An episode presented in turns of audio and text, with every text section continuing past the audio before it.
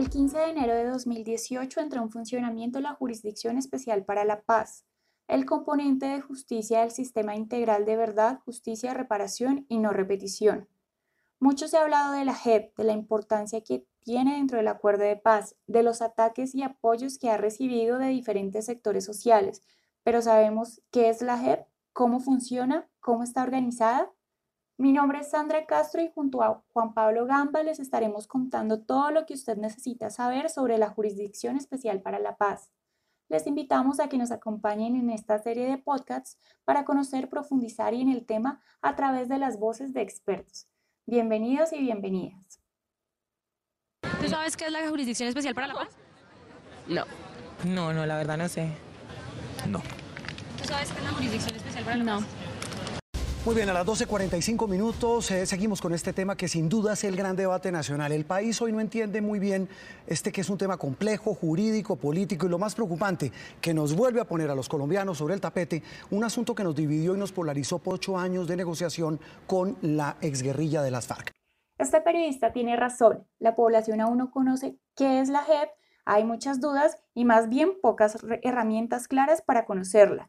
Como dijimos antes, algunos sectores se han encargado de mostrar la jurisdicción como un instrumento para la impunidad y como premio a quienes cometieron violaciones a los derechos humanos, crímenes de lesa humanidad y crímenes de guerra. Lo que hay acá no es más que un monumento a la impunidad. Que lo que hay acá es el mayor debilitamiento de las instituciones jurídicas de nuestro país y lo que estamos haciendo acá es entregarle a los principales criminales de nuestra historia el derecho a que escriban una justicia hecha a las medidas de sus deseos, de hacer política, de burlarse de las víctimas. Esta es la razón de la importancia de hablar sobre la JEP con personas que han estudiado el tema y sobre todo que han trabajado dentro de él.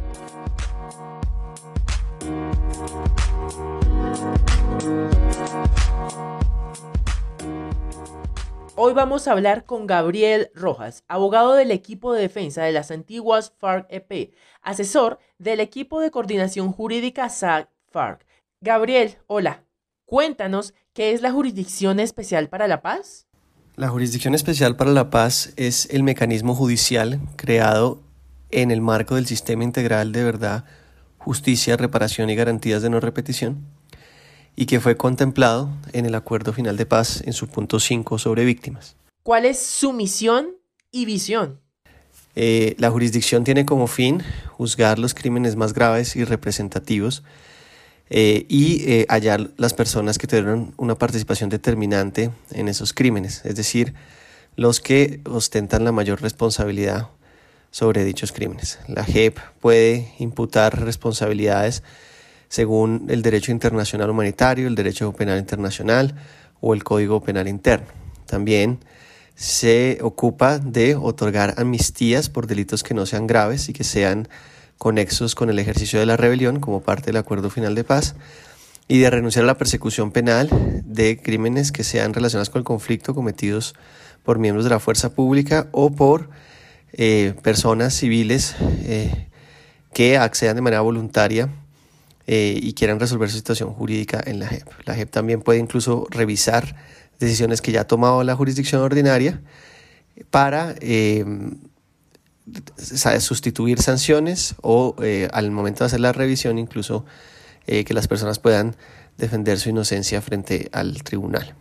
¿Cuáles son sus principales funciones y objetivos? Las principales funciones y objetivos de la JEP están básicamente centrados en la, eh, la priorización de la participación de las víctimas con un enfoque restaurativo, esto es pensando en el daño de las víctimas y en su reparación, pero también y sin descuidar la reintegración de quienes cometieron las conductas, estos pueden ser excombatientes o miembros de la fuerza pública, todo ello para contribuir a la construcción de paz desde una visión de la verdad judicial y de la eh, superación de la impunidad con respecto a estos crímenes. ¿no?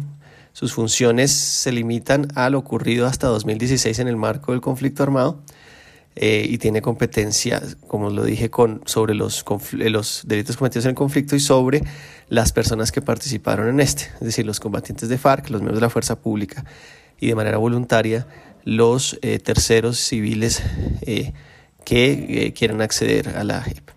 Gabriel, muchas gracias por tus respuestas. Como vemos, es un tema complejo del que tenemos que ir hablando para apropiarnos más. Hoy logramos hablar un poco, pero esperemos que en los siguientes episodios podamos ir dando respuesta a otros temas relacionados con la Jurisdicción Especial para la Paz y su funcionamiento. Claro que sí, vendrán más podcasts y con ellos más temas de conversación. Los esperamos en un nuevo episodio. Recuerden que si tienen dudas o comentarios pueden escribir al correo cursoheb.contratista.org.co. Nos escuchamos próximamente.